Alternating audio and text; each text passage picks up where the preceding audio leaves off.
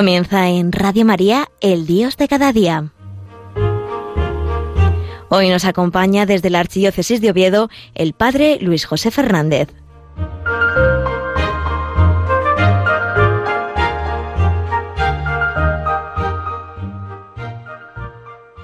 Muy buenos días, queridos amigos, oyentes de Radio María, otro día más. Estamos aquí en Radio María, la radio que cambia vidas como tantas veces hemos escuchado y como tanta experiencia tenemos. Recibid un saludo muy cariñoso, muy afectuoso de quien os habla, el Padre Luis José Fernández Candanedo desde aquí, desde la diócesis de Oviedo, en este día en pleno verano. Estamos ya, pues seguro que muchos de vosotros estáis de vacaciones disfrutando al máximo del buen tiempo, de la familia, de los amigos, del poder tomar unos días de vacaciones para hacer también sosiego, para dedicarle también un poco más tiempo al Señor, porque en vacaciones pues tenemos que hacer eso. Y desde aquí os envío un saludo muy cariñoso y muy fraternal.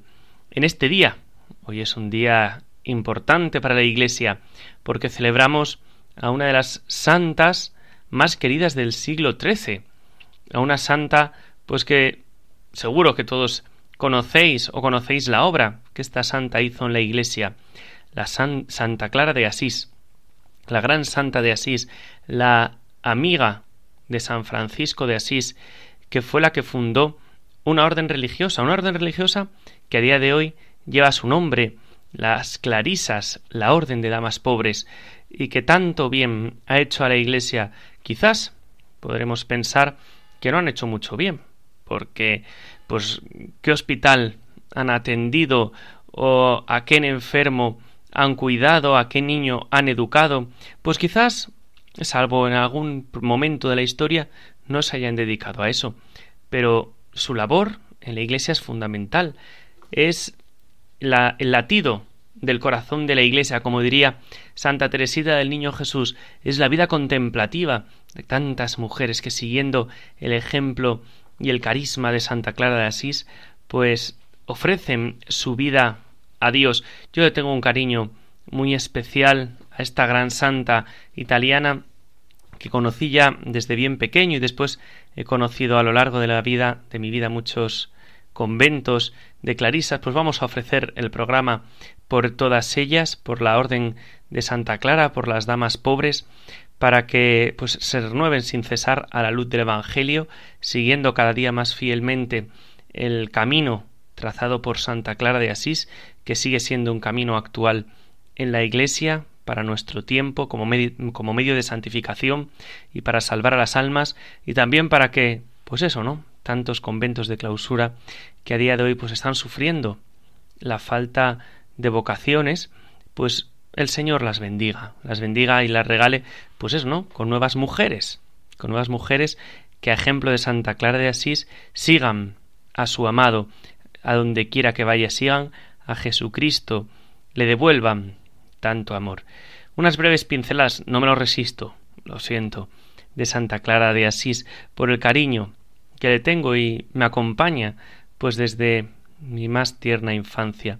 Santa Clara de Asís, que fue, junto con San Francisco, pues eso, los, la fundadora, la primera mujer fundadora, si no recuerdo mal en la historia de la Iglesia, con una regla de vida escrita por ella misma, que, enamorada del ideal franciscano, perteneciendo ella a la aristocracia, ella pertenecía a una familia noble y rica, pues una noche del domingo de Ramos cuando tenía dieciocho años, abandona su casa para consagrarse a Jesucristo. Y tiene, ahí seguro que muchos de vosotros habéis estado, y si no, pues los que podáis, animaros a ir. En Asís, esa capillita a las afueras de Asís, Santa María de Porcíncula, donde ella, allí, pues se consagrada, se consagra al Señor, San Francisco le corta el cabello y así queda como muestra externa de su personal entrega al Señor. Claro, cuando se entera la familia, pues se monta la de San Quintín y entonces tienen que huir al monasterio de San Pablo, un monasterio benedictino, donde allí pues tienen que esperar a que se sosieguen un poco las aguas que la quisieron sacar de allí aunque ella se mantuvo siempre firme a su entrega al Señor, a su consagración, y ya cuando estaba todo más templado, pues allí a las afueras de Asís vuelve con un grupo de amigas, entre ella su hermana, para consagrar su vida al Señor, pues en la pobreza, con ese privilegio que consiguen del Papa de la extrema pobreza, pues es no, no vivir de rentas como vivían pues tantos monasterios en la época, sino pues vivir pobremente en San Damián. Os recomiendo a todos que vayáis a San Damián, es un lugar precioso de encuentro con Jesucristo y de encuentro pues con tantas almas que han ofrecido su vida a Dios en silencio en aquel lugar. Santa Clara en una de las cartas que envió, que envió a su a su hermana Santa Inés, no, perdón, a su hermana Santa Inés no, a la otra Inés, no, a Inés de Praga, la hija del rey de Bohemia, pues que quiso también seguir los pasos de Santa Clara, eh, de su esposo amado, dice así Amándolo sois casta, abrazándolo os haréis más pura, aceptándolo sois virgen. Su poder es más fuerte, su generosidad más alta, su aspecto más hermoso, su amor más suave y todo su porte más elegante. Y ya os abraza estrechamente aquel que ha honrado vuestro pecho con piedras preciosas, y os ha ceñido las sienes con una corona de oro forjada con el signo de la santidad. Pues sí, queridos hermanos, es lo que buscamos nosotros, cada uno de nosotros. Tenemos que buscar nuestra santidad, pues al estilo de vida al que Dios nos llame a cada uno de nosotros. Vamos a encomendarle este programa a Santa Clara para que con su claridad siga iluminando a la Iglesia, siga iluminando a tantos monasterios contemplativos que ofrecen su vida por nosotros y queremos pues eso, ¿no? ofrecerlo por tantas clarisas, por tantas personas, ¿no? que siguiendo su, su camino han entregado su vida al Señor.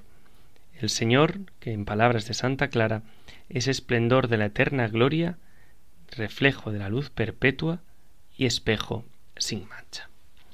Y hoy, pues queridos hermanos, centrándonos un poco más en el tema que nos viene ocupando durante todo este curso, que es un poco los santos, los santos, los mejores hijos de la Iglesia, que nos hablan de la Iglesia, queremos hablar pues de un santo que algo también nos tiene que decir de la Iglesia, un santo que es para nosotros pues sin duda una persona muy especial que nos tiene que también a nosotros estimular en nuestro camino de seguimiento y de santidad. ¿De quién estoy hablando? ¿De qué santo estoy hablando? Pues estoy hablando del santo preso, el santo preso 16.670. Seguro que muchos ya saben de quién estoy hablando, de quién es ese preso 16.670 que celebraremos el próximo domingo. Hubiésemos celebrado si no fuese domingo que es el día del Señor, pero aunque la liturgia pues no lo podemos celebrar, pero en nuestro cariño y en nuestro corazón lo celebramos y nos unimos a su entrega. ¿Quién es? Este santo 16.670? Pues es un santo loco, un santo loco de amor, un santo loco de la Inmaculada, San Maximiliano María Colbe, este santo polaco que ofreció su vida por nosotros, que ofreció su vida por la Iglesia en esa entrega, en ese holocausto, en ese en esa también sencillez. Pues vamos a cantar una canción que seguro que muchos de vosotros conocéis, una canción muy bonita, que dice que quien pierda su vida por el Señor, pues la encontrará. Quien, quien pierda su vida por el Señor, la encontrará y así nos sirve para adentrarnos también un poco más en San Maximiliano Colbe y en todo lo que nos ha enseñado.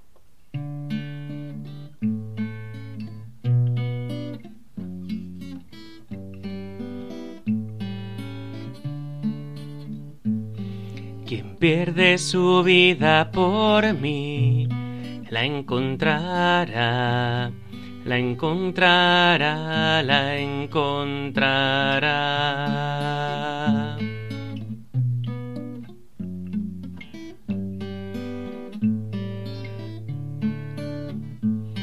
Quien deja su padre por mí, su madre por mí, me encontrará me encontrará.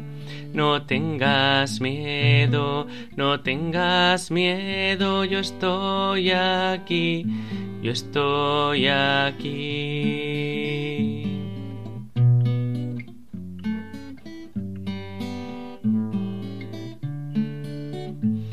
Quien deja su tierra por mí, sus bienes por mí, sus hijos por mí me encontrará. No tengas miedo, yo conozco a quienes elegí, a quienes elegí.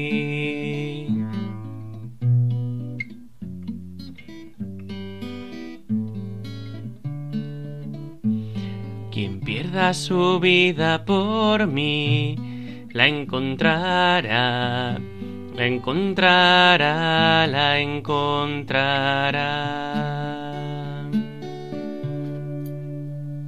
Pues sí, queridos amigos de Radio María, sin duda, quien pierde su vida por el Señor, la encuentra, porque nosotros tantas veces pensamos que nuestra vida es pues lo que nos apetece, cuando nos apetece, cómo nos apetece, pues no, el Señor nos enseña que quien pierde su vida la encuentra y hoy pues lo hacemos mirando a este santo, a este santo que este año nos va a pasar un poco desapercibido, pero que en nuestro cariño, en nuestro corazón está, San Maximiliano María Colbe, pues él pertenecía pues a una familia pues de artesanos, una familia pobres, ¿no? Pero sin duda muy cristianos y muy devotos de la Virgen María. Aunque todos nosotros lo conocemos con el nombre de San Maximiliano María, ya sabéis que esa costumbre, esa tradición de que en la vida, en la vida religiosa muchas veces los religiosos al entrar, al abandonar el siglo, como se decía antiguamente, y entrar ya en religión, pues se cambiaban el nombre. Y él fue bautizado con el nombre de Raimundo, aunque todo el mundo lo conoce por Maximiliano María. Este pequeño chiquillo, Raimundo era muy vivo, muy sagaz. Un día en que su madre, pues, lo reñó, no de una manera, pues, más fuerte, pues se decidió cambiar de vida. Contará después, mm, él unos años después, contará así, de esta manera, que esa noche le pregunté a la Madre de Dios qué sería de mí. Entonces ella se me apareció teniendo en, dos en las manos dos coronas, una blanca y otra roja. Me preguntó que cuál de las dos escogería. La blanca significaba que perseveraría en la pureza y la roja que sería mártir. Elegí las dos. A partir de entonces, un profundo cambio se operó en mi vida. Así es como este loco de la Inmaculada, este santo, pues se entrega totalmente a Jesucristo y a la Iglesia. En 1907, su hermano mayor Francisco y él ingresan en el seminario menor de los franciscanos de Loz, donde recibe el nombre de Maximiliano. Más tarde fue enviado a un colegio seáfico internacional en Roma y cursa allí la filosofía en la prestigiosa Universidad de Gregoriano.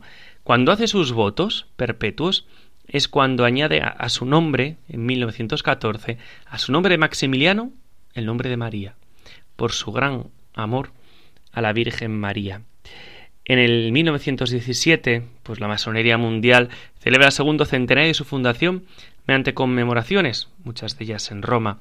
Grupos de exaltados carbonarios desfilan por las calles de la ciudad eterna empuñando banderas negras con la figura de Satanás en actitud de aplastar al arcángel San Miguel. Eso, pues provocó una indignación muy fuerte en nuestro santo, en Fray Maximiliano, que en contrapartida fundó con seis de sus condiscípulos una asociación, la Milicia de la Inmaculada. ¿Y cuál era el fin de esta asociación?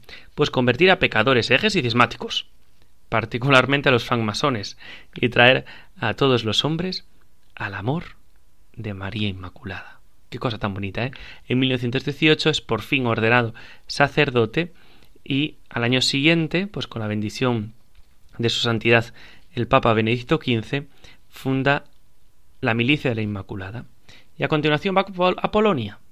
Y allí en Cracovia, pues también estudia historia eclesiástica y empieza a fundar una revista, una revista mensual, El Caballero de la Inmaculada, para iluminar la verdad y mostrar el verdadero camino para la felicidad, que nos lo da Jesucristo y la Virgen María.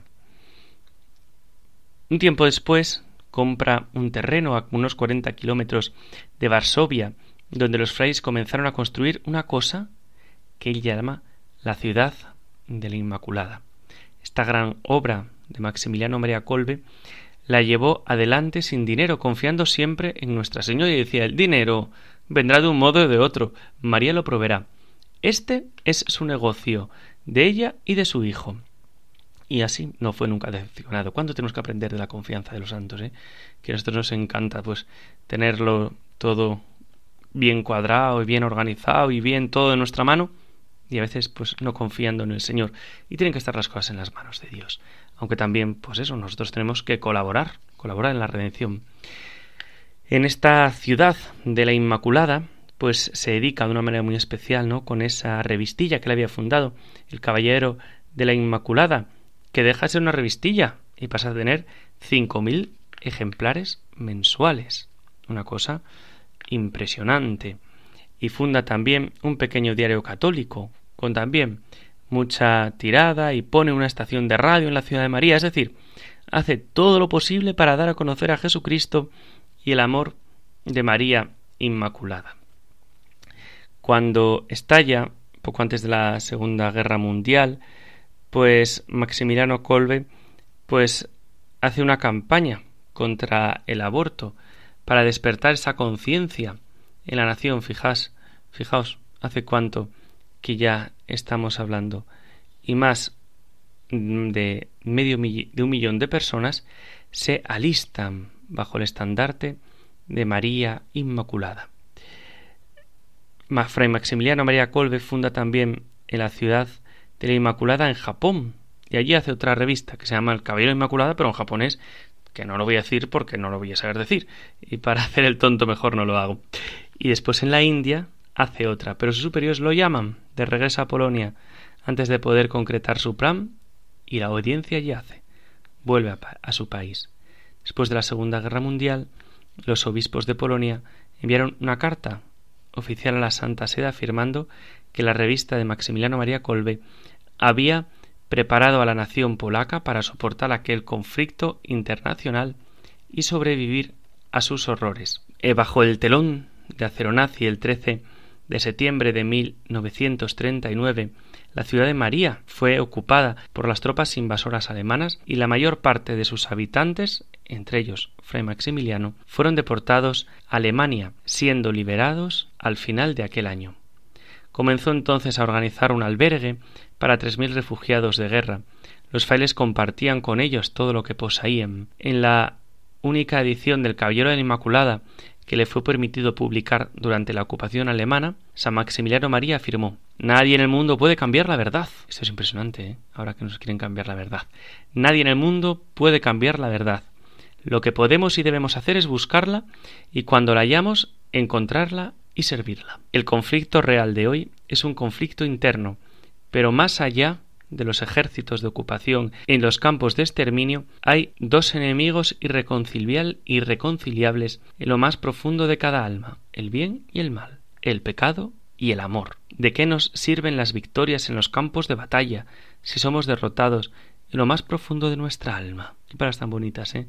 De San Maximiliano María y qué acertadas también son para nuestra situación Esto provocó pues su prisión y en 1941 siendo enviado a la cárcel en Varsovia, sufrió innumerables injurias. El gobernador, respondiendo a la pregunta de por qué los alemanes estaban exterminando al clero polaco, hizo ante los obispos del país esta afirmación Vosotros los polacos tienen esta mentalidad. La Iglesia y la nación forman una misma cosa. Nosotros tenemos que acabar con eso. Por esta razón es que golpeamos una vez a la Iglesia y otra vez al pueblo para exterminarlos. En mayo de ese año, San Maximiliano María fue deportado al campo de concentración de Auschwitz, cuyo comandante saludó sarcásticamente a los recién llegados diciendo Os aviso que vinisteis no a un sanatorio, sino un campo de concentración alemán, del cual la única salida es el horno crematorio. Esto sí que es dar esperanzas para todo. Y sin embargo, San Maximiliano María aprovecha todas las oportunidades para asistir religiosamente a sus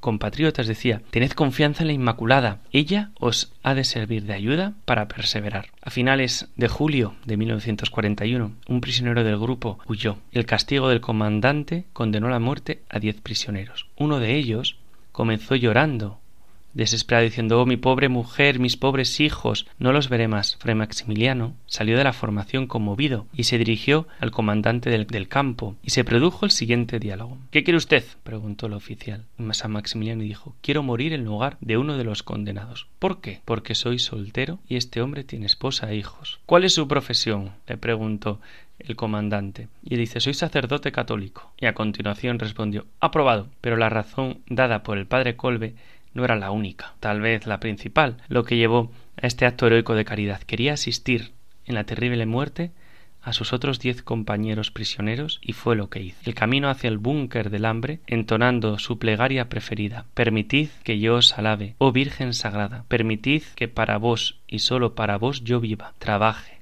sufra, me sacrifique y muera. Permitid que yo contribuya cada vez más y más, un poco más, para vuestra exaltación.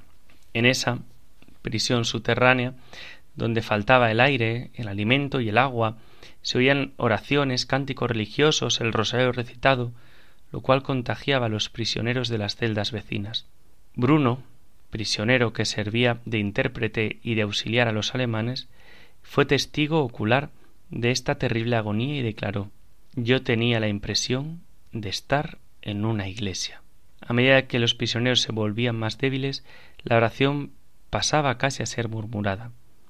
En tanto uno de otro iba muriendo hasta que quedó el padre Colbe. Él tenía una mirada viva y penetrante que sus verdugos no podían soportar, de manera que vociferaban Mire al suelo, no a nosotros. Quince días después de su internamiento, en aquel búnker del horror, el padre Colbe aún continuaba vivo. Le fue entonces aplicada una inyección de ácido carbónico en la vena, la que lo mató, y era el 14 de agosto de 1941. Una luz nueva se encendía en la gloriosa constelación de los mártires de la Iglesia. Después de este periodo de dominación, él es considerado como uno de los santos de nuestro tiempo, gigante de la santidad. Fueron muchas las innumerables biografías que se escribieron de él y a quien, como sabemos, San Juan Pablo II, pues le tenía un cariño espectacular. Pues mirad, queridos amigos, este es el testimonio de San Maximiliano María Colbes, el testimonio del loco de la Inmaculada, que a nosotros también nos tiene que llevar, nos tiene que llevar a ese amor a la Iglesia que se encarne en los hermanos, que se encarne en cada una de las personas que estamos que están necesitadas de nuestro alrededor. Quizás muchas veces pues nosotros hacemos las cosas así, de cualquier manera, pero es importante que ofrezcamos nuestra vida por los que nos necesitan. Por ellos tenemos que ofrecerlos hasta las últimas consecuencias, como lo decía San Maximiliano María Colbe. Pues queridos hermanos, que esto nos ayude también en este itinerario de conocer un poco más a la Iglesia, de conocerla hasta el final, conocerla hasta el extremo, como lo hizo este gran loco de la Inmaculada, este gran santo a quien hoy nosotros pues queremos agradecer ese testimonio de entrega y de fidelidad constante hasta el final, que tú y yo también aprendamos de él el amor a la caridad y el amor al prójimo, a Jesucristo en cada uno de nuestros hermanos más necesitados. Queridos hermanos, hoy no sé qué pasó, pero se me pasó el tiempo volando. Será porque hablé de, mi querida Santa Clara, a quien le tengo tanto cariño. Y claro, al hablar de dos, pues no me dio tiempo a casi nada. Pero espero que hayáis disfrutado, que sigáis disfrutando del verano. Os invito a que seáis en la sintonía de Radio María, la radio con más alegrías, la radio que cambia vidas, para también nosotros que este verano pues nos acerquemos más al Señor. Os doy la bendición, la bendición de Dios Todopoderoso, Padre, Hijo y Espíritu Santo, descienda sobre vosotros y os acompañe siempre. Sagrado Corazón de Jesús, en vos confío, dulce e Inmaculado Corazón de María, sed la salvación del alma mía.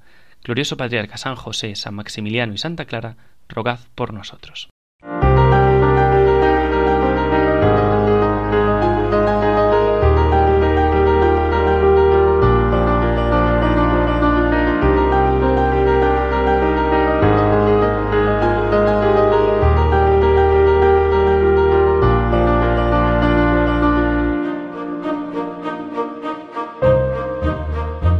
Finaliza en Radio María El Dios de cada día. Hoy nos ha acompañado desde la Archidiócesis de Oviedo el Padre Luis José Fernández.